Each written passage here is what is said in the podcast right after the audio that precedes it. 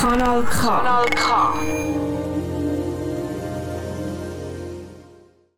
Ein Dessert, das wie aus dem Resti aussieht, aber trotzdem nicht so aufwendig ist.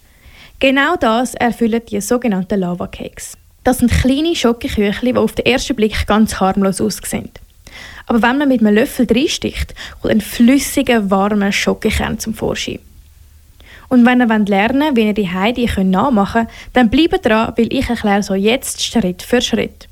Das Rezept und Fotos findet ihr natürlich auf kanalk.ch. Als erstes werden 90 Gramm dunkle Schoki und 90 Gramm Butter auf mittlerer Hitze geschmolzen und zur Seite gestellt.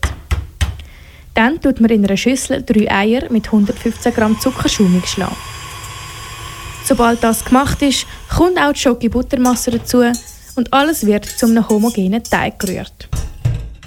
Jetzt nimmt man Soufflé-Förmchen und tut sie gut ausbuttern, damit Lavakeks dann später auch nicht kleben bleiben.